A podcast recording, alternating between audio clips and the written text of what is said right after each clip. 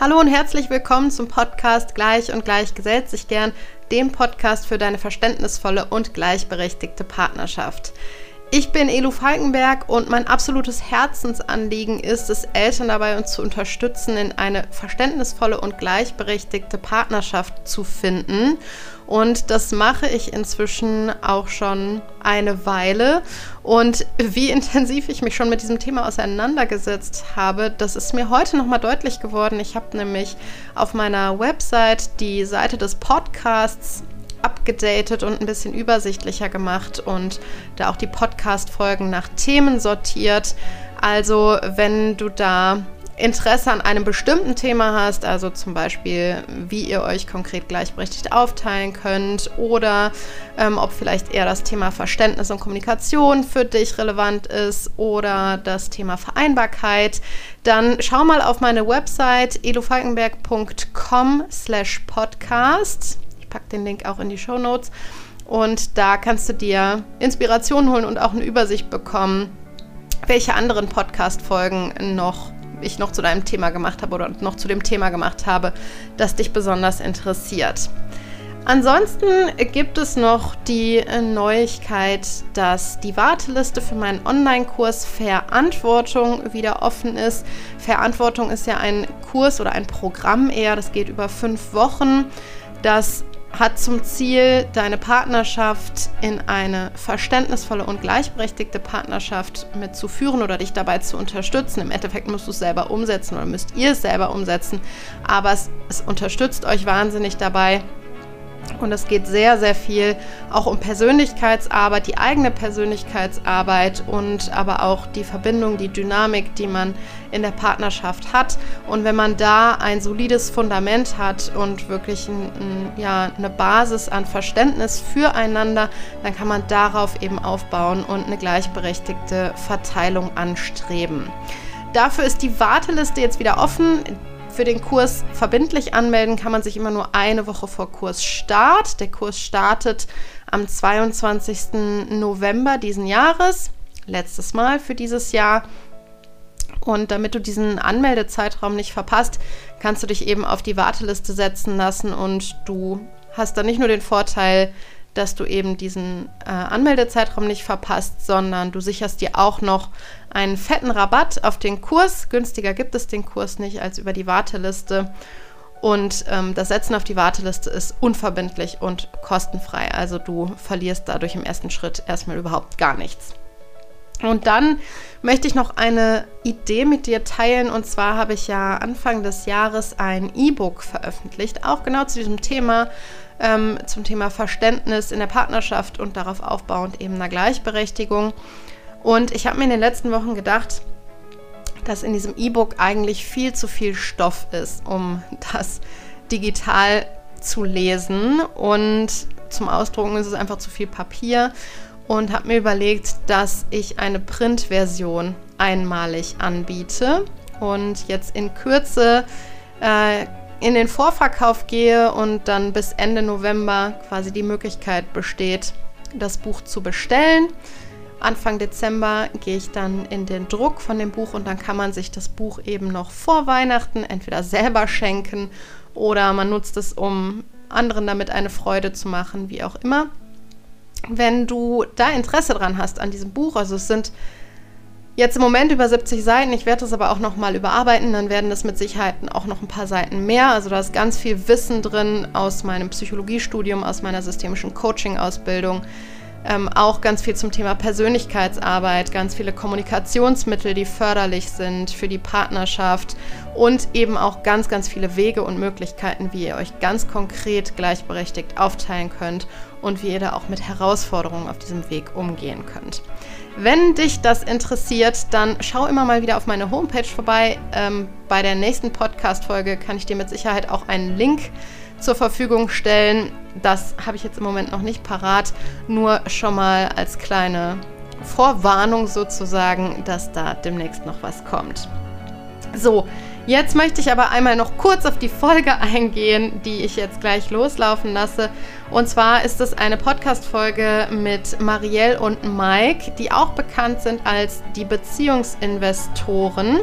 Und mit den beiden habe ich über das Thema Geld bzw. Finanzen in der Elternschaft gesprochen und welche Rolle das Thema einfach für eine gleichberechtigte Partnerschaft spielt.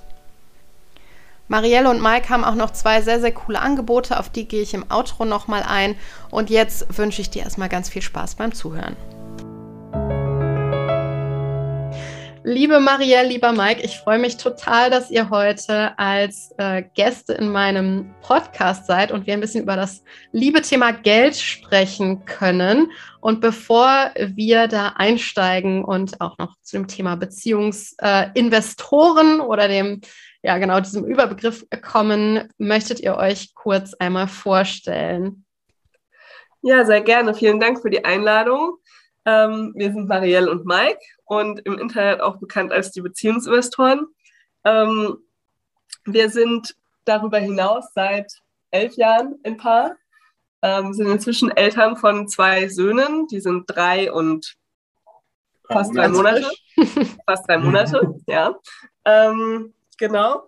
Und ähm, was gibt es sonst noch Wichtiges zu sagen? Ja, wir ähm, beschäftigen uns eben mit Finanzen in der Beziehung vorrangig. Das ist so unser Thema, mit dem wir vor fünf Jahren den Beziehungsinvestoren-Blog gestartet haben. Und inzwischen geht es da natürlich auch ganz viel um Gleichberechtigung, um Elternsein. Und ähm, ja, deshalb freuen wir uns umso mehr, heute mit dir zu sprechen. Was habe ich vergessen, Mike? Das wird bestimmt im Laufe des Gesprächs äh, alles noch rauskommen. Aber auch von meiner Seite hallo und äh, vielen Dank für die Einladung. Ich freue mich, dass ihr da seid. Du hast jetzt gerade äh, schon mir eine perfekte Überleitung gegeben und zwar zu meiner ersten Frage. Was oder in welchem Zusammenhang denn das Thema Geld oder Finanzen ähm, zur Gleichberechtigung oder zur gleichberechtigten Partnerschaft steht? Naja, also es ist halt so, dass Geld ja immer eine Rolle spielt in jedem unserer Lebensphasen. Ja, also oftmals hört man ja so den Spruch, Geld ist mir nicht wichtig oder Geld spielt keine Rolle, aber so ist es halt einfach nicht. Wenn wir mal ehrlich zu uns selber sind, merken wir, ob wir jetzt irgendwie zusammenziehen als Paar, ob wir ähm, den ersten gemeinsamen Urlaub machen oder ob wir uns dann eben irgendwann für eine Hochzeit und Kinder kriegen entscheiden. Das hat alles mit Geld zu tun, ob wir wollen oder nicht. Und ähm, damit man diese Meilensteine einer Beziehung und generell auch den Alltag in der Beziehung einfach gleichberechtigt gestalten kann, ist es wichtig, sich mit Geld zu beschäftigen und darüber miteinander zu sprechen und gemeinsam eben die vielen Möglichkeiten auch zu nutzen, die einem Geld bietet. Ja, und es wird ja auch immer wichtiger. Also spätestens mit der Hochzeit gibt es einen Vertrag, der da hinten dran steht. Ähm, das vergessen viele Leute. Sie sagen immer, sie haben keinen Ehevertrag. Das stimmt nicht. Jeder hat einen Ehevertrag, der in Deutschland geheiratet hat. Steht im BGB, kann man nachlesen. Und da geht es sehr viel um Geld. Und äh, das sollte geregelt sein. Und auch bei Kindern, wenn man äh, auf die Welt kommt und die Elternschaft anerkannt ist, also gerade dann vom Vater, wenn man zum Beispiel nicht verheiratet ist, auch da kommt sehr viel äh, Regularien ähm, in Sachen Geld auf einen zu, die man quasi mit der Vaterschaftsanerkennung auch unterschreibt. Und äh, darüber eben zu sprechen und das im Vorfeld ähm, für sich in der Beziehung klar zu machen, was wollen wir denn, was passt denn zu uns? Ne, nicht, was passt zu der Bevölkerung, sondern was passt zu uns. Und äh, das dann entsprechend auch äh, zu klären, das ist sehr, sehr wichtig für eine gleichberechtigte äh, Partnerschaft eben auf Augenhöhe. Und äh, wie würdet ihr jetzt konkret sagen, also wie, wie zeigt sich das zum Beispiel, wie kann ich für mich selber vielleicht auch feststellen, ähm, lebe ich gerade eine finanziell gleichberechtigte Partnerschaft? Also an welchen Indikatoren kann man das zum Beispiel erkennen? Also der aller einfachste Indikator ist, ähm, haben, haben wir ein gemeinsames Konto, da gibt es ein Konto, von dem das gemeinsame, die gemeinsamen Ausgaben rausgehen. Und habe ich da Zugang zu oder weiß ich, was da passiert? Ja. Und wenn das nicht der Fall ist, dann äh, ist, ist keine gleichberechtigte äh, Partnerschaft oder Beziehung, weil ne, Gleichberechtigung, also das heißt, beide haben die gleiche Berechtigung, den gleichen Zugang und der ist da ja schon verwehrt. So, und das ist natürlich auch bei allen anderen Sachen, sich immer zu fragen, haben wir beide den gleichen Zugang? Wenn wir jetzt nochmal auf das Elternsein zukommen, also dann, das heißt nicht, dass beide immer das Gleiche tun. Nein, nein, aber den gleichen Zugang haben. Ne? Also das bedeutet jetzt fürs Elternsein, für mich als Mann, wenn ich Papa werde, habe ich den gleichen Zugang die gleiche Berechtigung zu meiner Familie, Teil meiner Familie zu sein, meine Kinder aufwachsen zu sehen, eine Beziehung aufzubauen, an dem Familienleben äh, teilzuhaben, wie meine Frau. Und ähm, aus der Frau-Sicht, wenn sie zur Mutter wird, genau die gleiche Frage. Habe ich die gleiche Berechtigung, den gleichen Zugang wie mein Mann zu Karriere, zum Geldverdienen, zur Verantwortung, also zu finanzieller Verantwortung? Habe ich das? Oder habe ich das nicht, weil wir im Autopiloten unterwegs sind und jetzt einfach die Rollenklischees, die ich ja auch gerade bedient habe, ähm, denen einfach nachgehen? Und das sind so Alarmglocken. Haben, haben wir den Zugang? Haben wir uns da bewusst für entschieden oder machen wir das einfach so, weil es halt so ist? Ja, und ich finde das so super spannend, was du und so super wertvoll vor allem, was du gerade gesagt hast, weil ich ja auch immer betone, ähm, wir leben in einem System und man muss die verschiedenen Aspekte und die verschiedenen auch äh, Zahnräder, sag ich jetzt mal, in diesem System auch betrachten. Und das ist in der Regel für Frauen äh, zum, also da ist das, äh, ja, sagen wir mal, die Benachteiligung oft die finanzielle Benachteiligung, weil in der Regel äh, in unserer Gesellschaft ähm, Frauen noch sehr in die, in die unbezahlte Kehrarbeit gedrängt werden, sage ich mal, also da gar nicht unbedingt eine freie Entscheidung ist. Ähm, also da eher der finanzielle Nachteil. Und was du aber gerade gesagt hast, finde ich auch wirklich, ich kann das gar nicht oft genug, genug betonen, dass es eben auch um den Zugang zur eigenen Familie, zu den Kindern geht, was häufig den Männern eher verwehrt bleibt oder den, den Vätern oder auch Männern, wenn es jetzt zum Beispiel äh, generell um Beziehungspflege geht oder so. Ähm, deshalb äh, danke, dass du das nochmal so ähm, betont hast. Was würdet ihr denn raten? Also was sind denn gute ähm, Möglichkeiten, sich da oder wie kann man sich da wirklich bewusst entscheiden, gerade auch wenn es um dieses Thema geht, wie teilen wir uns die Care-Arbeit auf, die Care-Arbeit ist unbezahlt, ähm, in der Regel, in den meisten Fällen ist es ja so, dass man mehr oder weniger automatisch und nicht so bewusst in dieses Modell verfällt. Ähm, er geht Erwerbsarbeiten, sie übernimmt die unbezahlte Care-Arbeit. Was, was ratet ihr da? Wie kann man da gut eine bewusste Entscheidung treffen? Wie kommt man vielleicht auch dahin, mal in sich reinzuhören und für sich zu entscheiden, was passt denn am besten zu uns? Ich glaube, ganz wichtig ist dafür, sich eben die Zeit dafür zu nehmen, ähm, bevor man in der Situation ist. Ja, also wenn es jetzt ums Kinderkriegen geht, nicht erst, ähm, wenn man den Elterngeldantrag ausfüllt oder den Elternzeitantrag für einen Arbeitgeber fertig macht, äh, sich darüber Gedanken zu machen, sondern am besten deutlich vor der Schwangerschaft schon mal darüber äh, nachzudenken, was will ich eigentlich? Und nicht überlegen, was will die Gesellschaft, was will mein Partner, was. Äh, was ist am einfachsten auch. Genau, hier, ne? ja. genau. Sondern wirklich zu überlegen, was will ich eigentlich? Also für mich war das total wichtig, mir auch selbst ähm, einzugestehen, ich will meine Karriere weitermachen. Ja, weil für mich war es, Mike kam um die Ecke, hat gesagt, er möchte ein Kind haben und ich habe mir nur gedacht, nee, auf keinen Fall weil ich gemerkt habe, nee, also dieses typische Rollenbild hatte ich halt direkt im Kopf. Gell? Ich habe direkt gedacht, okay, das heißt, ich bin dann Mutter und ja. nichts anderes mehr. Und ähm, von, diesem, von dieser Angst und dieser, diesem beklemmenden Gefühl kam ich halt erst weg, als ich mir mal wirklich darüber Gedanken gemacht habe, was will ich eigentlich außer Mutter sein? Was ist mir ja. wichtig? Und als dass ich das dann auch mit Mike ausgetauscht habe und wir darüber gesprochen haben, ja. Das ist, und da braucht es braucht einfach Zeit, es geht nicht von heute auf morgen. Ähm, also ich bezweifle, dass alle das direkt für sich klar haben, sondern und vor allem auch dann miteinander reden braucht auch Zeit und den anderen da verstehen, kennenlernen und dann gemeinsam Lösungen zu finden. Ja, und manchmal ist es ja auch so, dass erst wenn ein Kind da ist, man dann eigentlich erst merkt, wie wenig gleichberechtigt wir in unserer Gesellschaft eigentlich wirklich noch sind. Ne?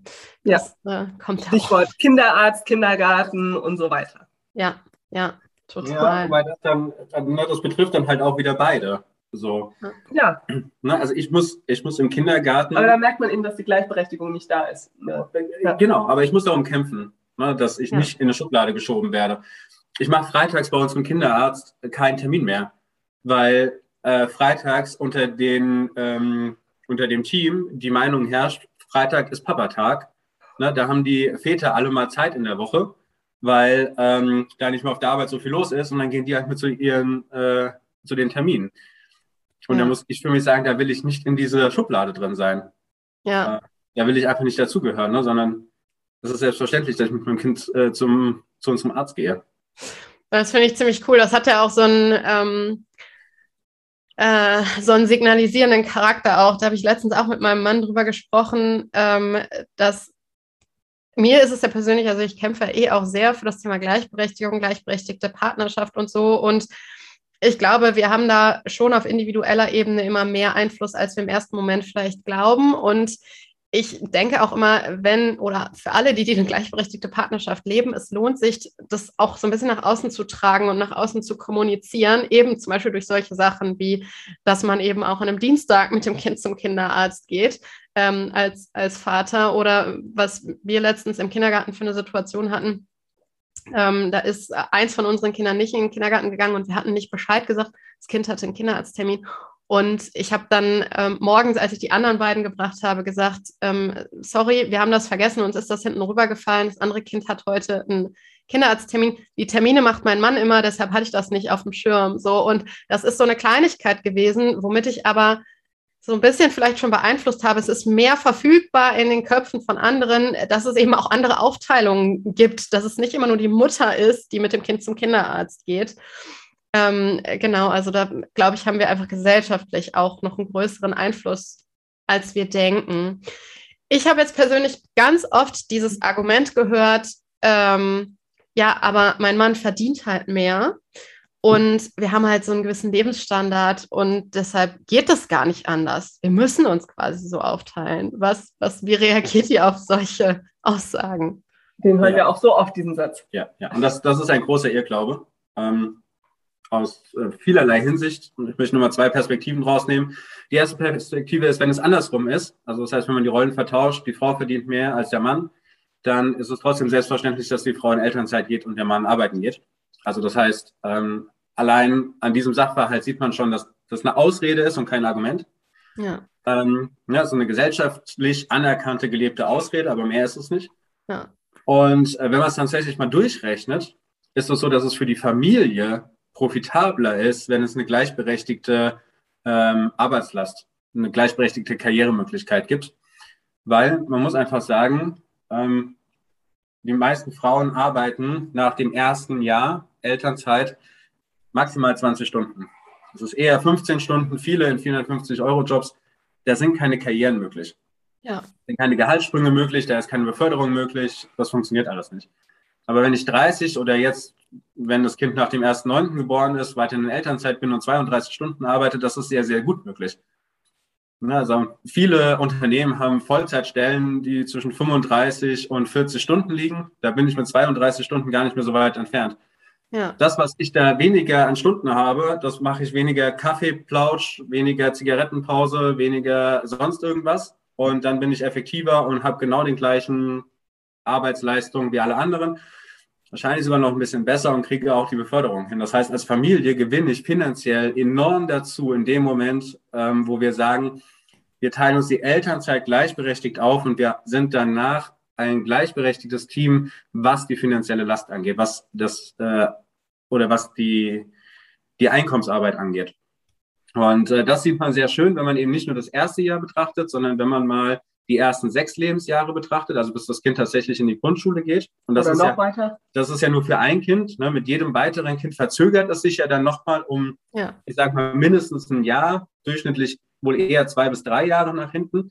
Das heißt, eine Familie, die drei äh, Kinder hat, die ist dann auf einmal schon bei zwölf Jahren. Und äh, das ist einfach sehr, sehr, sehr viel.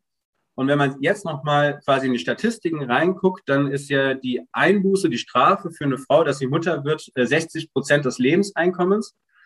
Und wenn man das jetzt mal auf ein durchschnittliches Gehalt in Deutschland rechnet, dann ist das ungefähr ähm, für die Familie, ne, für die Familie gerechnet, eine Million Euro weniger Geld im Leben bis zur Rente. Eine Million weniger dafür, dass sie das, das klassische Modell gewählt haben und nicht ein gleichberechtigtes. Und das ist einfach unfassbar viel Geld. Eine ja, Million. weil die Männer werden halt nicht bestraft, gell? Genau, das die Männer werden nicht bestraft, ne? die gehen einfach so weiter. Zumindest nicht finanziell, ne? Zumindest nicht ja, finanziell. Ja. Sie werden halt in der Regel bestraft, weil sie weniger enge Verbindungen zu ihren Kindern haben in der Regel. Das ist die Strafe, die die Männer haben, ne? Ja. Genau, aber das sehen Sie ja auch. Also ich meine, beides sieht man ja nicht von vornherein. Also weder die Frau sieht das von vornherein, noch der Mann sieht das von vornherein. Sie, sie kriegen es eigentlich erst mit, wenn die Kinder ausziehen oder wenn die Ehe auf einmal anfängt zu kriseln oder die Partnerschaft, die Beziehung ja. anfängt zu kriseln. Dann kriegt die Frau auf einmal mit, oh meine Güte, ich bin ja hier abhängig, ich komme ja gar nicht mhm. hier raus. Ne? Ich muss hier bleiben, weil ich kann mir noch nicht mal eine Wohnung und ein bisschen was zu essen leisten. Und der Mann kriegt auf einmal, äh, stellt auf einmal fest, ich habe gar keine Beziehung zu meinen Kindern. Ne, da ist, also, Oder auch zu meiner Frau. Ne, also zum Beispiel ja. auch, auch geschieden, die, die Kinder leben jetzt woanders, der Kontakt ist mehr oder minder einmal im Jahr zum Geburtstag. Man, der Mann ist selbst froh, wenn er zum Geburtstag gratuliert bekommt oder wenn die Kinder tatsächlich mal an der Feier teilnehmen. Und das ist kein seltenes Bild, ne, weil einfach keine Beziehung aufgebaut wurde. Und das, das ist eine Entscheidung, die treffen wir heute in jungen Jahren. Und mit der müssen wir dann 20, 25 Jahre später in extremen Auswirkungen dann die gar nicht so extrem sind, weil sie schon fast zum Durchschnitt gehören. Ja, ja. Und ich finde auch immer dieses Argument, was ja oft auch gebracht wird, von wegen, ja, das alles aber so akribisch aufzuteilen ähm, oder sich dann auch irgendwie unabhängig voneinander machen zu wollen, das sei ja so unromantisch. Und ich sage daraufhin immer, ich verstehe das überhaupt nicht. Ich finde, es gibt wenig, was romantischer ist, weil wenn ich unabhängig von meinem Partner, meiner Partnerin bin, dann, dann kann ich ja aus den, aus den richtigen Gründen mit ihm oder ihr zusammenbleiben, nämlich im besten Fall aus Liebe und nicht, weil ich irgendwie finanziell abhängig bin oder abhängig bin, was so diesen Familienalltag angeht. Das, das sehe ich nämlich immer auf der anderen Seite, dass bei den, bei den Vätern auch eine Abhängigkeit da ist, in, im klassischen Fall, nämlich was so diesen, dieser, diesen Alltagsablauf ähm, mhm. abgeht und, äh, oder angeht. Und äh, das ist eigentlich, das ist super romantisch, wenn man sagen kann, wir sind total unabhängig oder komplett unabhängig voneinander ist sowieso, ist die Frage, ob das möglich ist, aber so unabhängig wie möglich voneinander. Und ähm, das finde ich tatsächlich ziemlich romantisch. Ja, man kann das ja auch ersetzen, sorry, man kann das ja auch ersetzen. Diese Unabhängigkeit kann man ja auch mit Freiraum ersetzen. Ja. Also zum Beispiel, wir beide sind urlaubsmäßig, haben wir zwar einen gemeinsamen Nenner, aber wir haben auch einen ganz große Unterschied. Ähm, Marielle mag zum Beispiel einfach all-inclusive Urlaube in irgendwelchen äh, vier, fünf Sterne Hotels, wo sie sich den ganzen Tag nur bedienen lässt und ansonsten in der Liege sitzt. So. Ich hasse das. Ich hasse es wirklich. Ich langweile mich dort zu Tode. Ich, das ist für mich Gefängnis. Ne? So. Und anstatt uns darüber jetzt aufzuregen und zu ärgern, dass wir da nicht gemeinsam irgendwie in den Urlaub fahren, ist es so, dass Marielle halt immer mal wieder mit einer Freundin dann da ein, zwei Wochen in den Urlaub fährt und ich mache in der Zeit einfach was anderes. Ja. Und es ist schön. Und ich genieße es, dann einfach die Zeit für mich zu haben und Marielle genießt es, im Urlaub zu sein. Und das ist in Ordnung. Und das ist ein Freiraum, den kann man sich ohne weiteres in einer Beziehung geben. Und das stärkt ja auch wiederum, ne? weil nach den zwei Wochen haben wir einfach jede Menge miteinander zu reden. Ja. Genau, also das wollte ich eben auch noch anmerken, ja, wenn man eben unabhängig voneinander ist, und ja, jeder auch so seine eigenen Ziele weiterhin verfolgt. Ich glaube, auch das erhält die Liebe langfristig total, ja? ja? Weil man einfach nicht in diese Unzufriedenheit rutscht und gar nicht so richtig weiß, warum ist man unzufrieden und es dann halt auf den Partner projiziert, ähm, sondern man erlebt was, man hat gemeinsam erreicht man gewisse Dinge, jeder für sich erreicht Dinge und man, ich bin mir ganz sicher, dass das die Beziehung auch langfristig stärkt und somit sehr, sehr romantisch ist, wenn man unabhängig ist. Genau, und das Ding ist auch, und das, das haben mein Mann und ich auch immer schon gesagt, also ja, wir sind ein Paar, aber wir sind auch gleichzeitig noch zwei Individuen. Und genau. ähm, auch wenn wir hoffen, so lange wie möglich zusammen zu bleiben und ein schönes Leben zusammen zu haben, so kann es immer auch sein, dass das als Paar halt nicht funktioniert, aus welchem Grund auch immer. Ob man sich jetzt trennt oder ob dem einen oder anderen was passiert, das ist ja auch eine genau. Möglichkeit ähm, wenn man da die, die komplette Individualität aufgegeben hat, dann ist das einfach, ähm, ja, kann einem sehr auf die Füße fallen irgendwann. Jetzt hattest du, Mike, eben auch kurz schon das Thema Elternzeit ähm, angesprochen. Das ist auch, also es geht so ein bisschen auch in die Richtung von dieser Aussage, die ich eben genannt habe, die ich oft höre. Das ist auch eine Sache, die ich häufiger höre ähm, von Elternpaaren, die sagen, ja, also eine gleiche Elternzeit irgendwie beide sechs Monate oder wie auch immer, das, das können wir uns gar nicht leisten. Wir haben halt auch da wieder diesen hohen Lebensstandard, eine gemeinsame oder eine faire Aufteilung. Das ist einfach, das wäre für uns finanziell ein super GAU gewesen. Ähm, ja. Ihr seid ja jetzt auch äh, Elternzeit äh, und Elterngeld-Spezialisten. Was, was würdet ihr da raten? Nein, da würde ich einfach eine, unsere Geschichte mal ganz kurz erzählen, weil die passt einfach hervorragend. Wir haben Ende 2015 uns dazu entschieden, gemeinsam unsere Finanzen zu organisieren und zu managen, weil wir an dem Punkt, oder weil ich an dem Punkt eigentlich nochmal anderthalb Jahre davor war, gar kein Geld mehr zu haben. Ähm, so, und es hat nicht funktioniert und dann hatte Marielle schon ein bisschen geholfen und Ende 2015 haben wir gesagt, okay, wir führen jetzt nicht individuell ein Haushaltsbuch, sondern wir managen das jetzt mal als Team, wir managen das jetzt mal als Paar und gucken uns das an. So, zu diesem Zeitpunkt wären wir jetzt Ende 2015 Eltern geworden. Dann hätten wir ähm, beide nur quasi das Minimum an Elternzeit äh, nehmen können und hätten dann wieder arbeiten gehen müssen, weil unsere Finanzplanung einfach noch nicht so vorangeschritten ist. So, jetzt haben wir aber unseren äh, ersten Sohn in 2018 bekommen. Das heißt, da liegen zweieinhalb Jahre dazwischen. Diese zweieinhalb Jahre ähm, Planung und sich damit beschäftigen, haben bereits ausgereicht, ohne dass da Kinder im Spiel waren oder der Gedanke daran im Spiel war, haben ausgereicht, dass wir hergehen konnten und sagen konnten, okay, wir sind beide drei Jahre in Elternzeit. Wir sind beide sieben Monate zu Hause, komplett zu Hause. Also das heißt, die 14 Monate Elterngeld haben wir uns hälftig aufgeteilt, sind sieben Monate komplett zu Hause und arbeiten danach maximal 30 Stunden. In unterschiedlichsten Konstellationen. Genau. So, das, das jetzt aufzuführen wäre zu viel, aber das sind so die Rahmenbedingungen. Das heißt, diese zweieinhalb Jahre Planung, die haben schon ausgereicht, um das Defizit, was wir quasi durch das Elterngeld und durch die Teilzeit haben, aufzufangen. Sogar, okay. dass wir eigentlich durch Investitionen und so weiter, die wir tätigt haben und die Planung, sogar besser dargestanden haben und wir die Zeit gar nicht mehr brauchten im Job. So. Jetzt nochmal drei Jahre später, jetzt kam ja hier unser Babyinvestor auf die Welt, ist es so, dass wir ähm, finanziell so gut aufgestellt sind, dass wir beide drei Jahre vollständig zu Hause sein können ähm, und das uns finanziell keinen Schaden zufügt. Ja. So, da ist jetzt natürlich auch noch die Beziehungsinvestoren dazu. Das wird das natürlich nochmal wesentlich mehr auffangen, aufpuffern. Aber selbst wenn man das rausnehmen würde, wäre es kein Problem für uns, erst die drei Jahre zu Hause zu bleiben. Und das ist, das ist auch das, was wir jetzt zum Beispiel ähm, vor anderthalb Wochen in unserem Live-Vortrag eben, eben vermitteln wollten oder vermitteln wollen, wenn es um Elternzeitplanung geht. Das, das funktioniert nicht mit schwanger, Antrag ausfüllen, abgeben und dann war es das, sondern wenn man das ein bisschen weitsichtiger macht, so zwei, drei Jahre vorher anfängt zu planen, dann sind sehr viel mehr Möglichkeiten offen. Dann kann man sich um die Finanzen kümmern. Dann kann man die richtigen Schritte in die Wege leiten. Dann kann man ja auch noch gucken, ob man noch eine Beförderung mitnimmt, ob man den Job nochmal wechselt, ob man äh, noch einen Karriereschritt geht. Also was man da alles machen kann. Ne? Da sind sehr, sehr viele Faktoren drin, um dann zu sagen, okay, damit äh, ist es uns jetzt möglich, auch die Elternzeit so gestalten, wie wir sie das, wie wir sie wollen, ne? wie es zu uns passt, zu unserer Familie passt. Und ähm, da macht es einfach ein riesengroßer Unterschied. Ja, ja, ich glaube generell ist einfach die Sache, ähm, wir müssen alle so ein bisschen oder wir dürfen alle so ein bisschen wegkommen von diesem, wir betrachten kurzfristig das nächste Jahr ja. oder das erste mhm. Jahr nach der Geburt ähm, hin zu, was macht das denn langfristig mit uns? Was macht das zum einen mit unserer Beziehung, was macht das aber auch mit unseren Finanzen?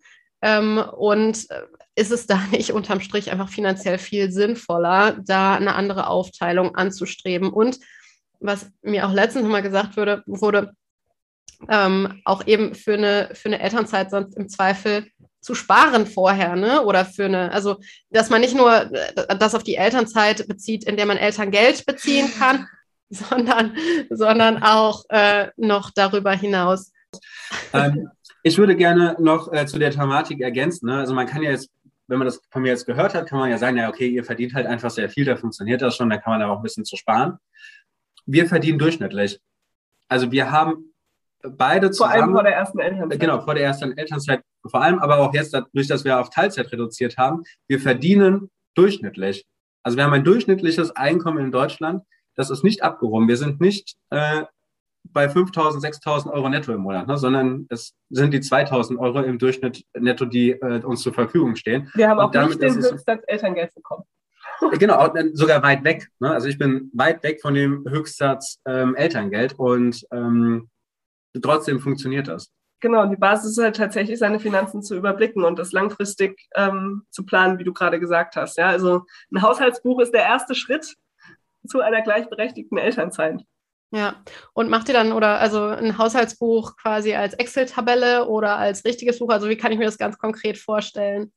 Also wir haben eine Excel-Tabelle, die wir inzwischen auch weit äh, entwickelt haben. Ähm, also das ist inzwischen nicht mehr nur ein Haushaltsbuch, was in die Vergangenheit guckt, sondern es ist auch tatsächlich eine Budgetplanung, dass wir da einzelne Töpfe machen für die nächsten Monate. Und es rechnet unsere finanzielle Freiheit aus.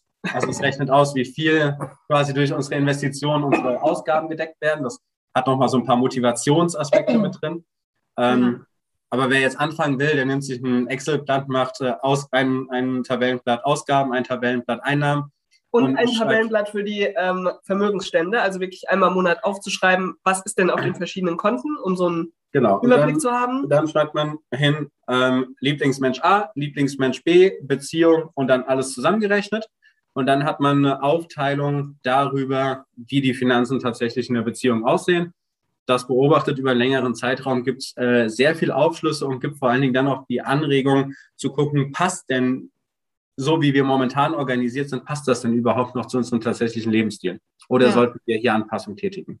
Und ja. wir geben dir auch ähm, einfach mal einen Link für die Show Notes von dem Podcast, okay. weil man kann äh, eine Basisversion davon bei uns runterladen, wenn man sich für unseren Newsletter anmeldet. Cool. Dann ähm, gibt es da so eine Excel-Tabelle, da muss man die noch nicht mal selbst erstellen. Ja. Perfekt. Kann man aber easy machen. Ein wahnsinniger Service auch noch obendrein. Und bei den Vermögenswerten, das habe ich jetzt gerade noch mal gedacht, äh, beziehungsweise habe das vor einer Weile gelernt, äh, eine eigene Immobilie, die man selber bewohnt, ist ja kein Vermögenswert, richtig? Ja.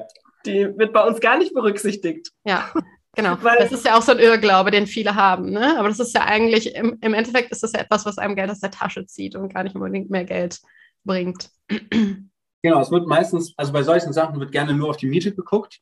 Ähm, meinetwegen, man hat jetzt ein abbezahltes ähm, ein Familienhaus und dann zahlt man keine Miete mehr dafür. Ähm, ja, zahlt man nicht, aber man zahlt die ganzen Instandhaltungskosten und die ganzen Reparaturen und man kann sie nicht von der Steuer abziehen. Ähm, ja. Sondern es sind einfach Ausgaben, es gibt keine Steuervergünstigung dafür. Und ein Haus, was nach 25 Jahren abbezahlt ist, was damals vielleicht auch schon äh, 15 Jahre alt war, ist dann einfach 40 Jahre alt. Das heißt, da ist jede Menge zu tun. Da können äh, gerade in der heutigen Zeit Energiegesetze in Kraft treten. Da muss das Ganze neu äh, isoliert werden. Da muss ein neues Dach drauf, da muss eine neue Heizung rein und so weiter und so fort. Das muss alles angepasst werden.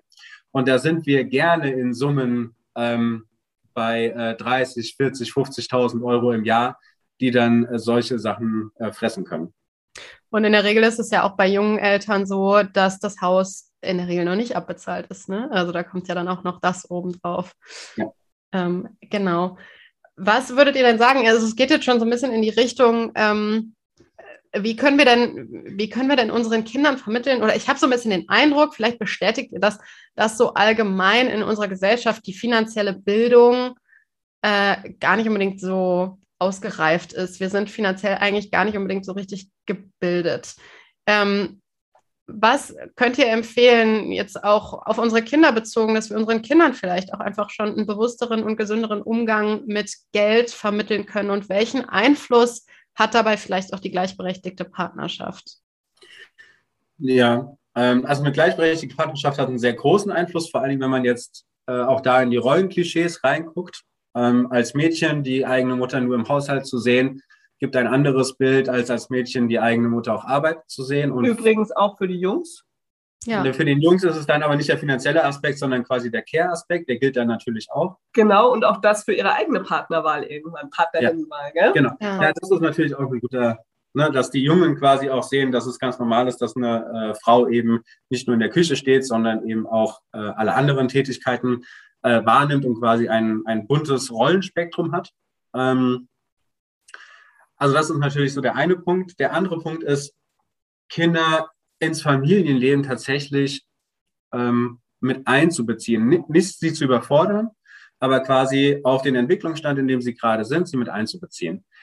Das ist bei unserem Dreijährigen momentan so, dass er einfach mit einkaufen geht. Und bei dem Einkaufen ist er zum Beispiel derjenige, der die Sachen aus dem Regal rausnehmen darf und in den Korb legen darf. Und er ist derjenige, der die Sachen aus dem Korb aufs Fließband legen darf und wenn wir mit Karte zahlen, ist auch er derjenige, der am Ende den grünen Knopf drücken darf, nachdem wir den PIN eingegeben haben und die Karte wieder rausziehen kann. Ne? Also das heißt, er ist, er ist einbezogen in diesen, diesen Tag. Er versteht, dass das Essen nicht aus dem Kühlschrank kommt, sondern dass man das irgendwo kauft und dafür auch was bezahlen muss. Ja? Man nimmt es nicht einfach aus dem Regal und nimmt es mit, sondern ähm, ja. Und wenn wir Bar zahlen, dann geben wir ihm auch das Geld gell? Genau. und sagen, hier, das kannst du jetzt hingeben oder so. Und wenn er nicht will, dann will er nicht. Dann ist das auch in Ordnung. Aber er, er ist so da drin und er möchte das. Und äh, also das hat. Schnarcht.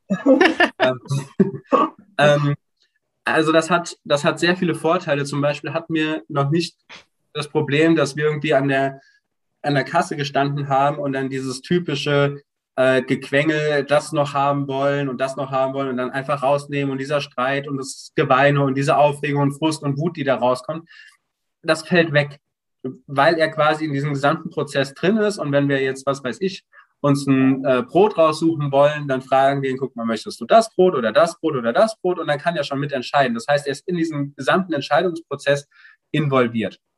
Und das funktioniert natürlich auch, wenn die Kinder dann Eltern, älter werden, ähm, auch in einem Entscheidungsprozess, wenn es um Geld geht. Urlaube zum Beispiel. Wie viel kostet das Ganze denn? Haben wir eine Familienkasse, wo wir einbezahlen? Ähm, also das wäre zum Beispiel auch eine Möglichkeit zu sagen, wir haben eine Familienkasse, die Kinder zahlen von ihrem Taschengeld da was rein, wir zahlen von unseren Erwerbstätigkeiten da was rein. Und am Ende haben wir, bei uns sind es jetzt vier Leute, quasi alle vier eine Stimme, was wir mit dem Geld machen wollen. Zum Beispiel in den Freizeitpark fahren. Ne? Und dann ist quasi schon mit drin. Okay, ich gebe quasi ein bisschen Geld in eine Gemeinschaft und dann kann man als Gemeinschaft entscheiden, was will man damit machen. Also dieses, das nicht versuchen von den Kindern geheim zu halten, ähm, sondern offen mit den Kindern darüber sprechen und die Fragen beantworten. Und das gilt jetzt nicht nur für Geld, das gilt tatsächlich auch für alle anderen Themen, wo es um Aufklärung geht. Also es gilt zum Beispiel beim Tod, ist auch so eine Sache. Es wird sehr viel von Kindern zurückgehalten, wenn die Oma stirbt, Opa stirbt, eine Verwandte stirbt oder ein Freund oder Freundin stirbt, dann wird versucht, das von den Kindern immer fernzuhalten und nicht in die Trauerarbeit reinzugehen. Das ist aber der falsche Weg. Ne? Der richtige Weg ist quasi, mit den Kindern ins Gespräch zu gehen, sie aufzuklären. Das Gleiche ist ähm, Sex und alles, was damit zu tun hat.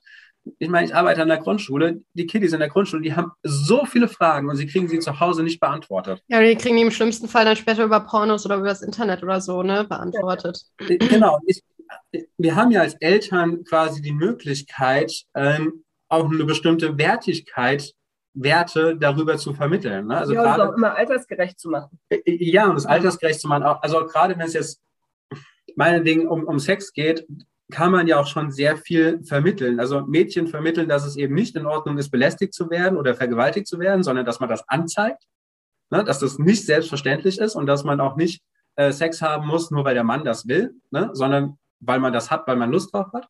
Und Jungs auch einfach da schon den Wert mitgeben kann, hier, man fragt einfach vorher. Es geht um Einvernehmung und wie funktioniert das Ganze. Und ich habe als Eltern die Möglichkeit, das Ganze zu machen. Und wenn sie es nicht von uns lernen, dann lernen sie es von irgendjemand anderem. Und das habe ich im Zweifel nicht mehr in der Hand. Das kann ich nicht mehr beeinflussen. Ich kann meine Werte nicht mehr mit reingeben. Ja. Und das quasi genauso übertragen auf das Thema finanzielle Bildung. Ne? Also wie ja. gehen wir mit Geld um? ähm, und die Kinder damit einbeziehen. Ja, und da ist ein ganz schönes Beispiel, um da seine Werte vielleicht auch mitzugeben, tatsächlich der Aspekt des Spendens. Das kann man nämlich auch schon sehr, sehr früh mit den Kindern machen.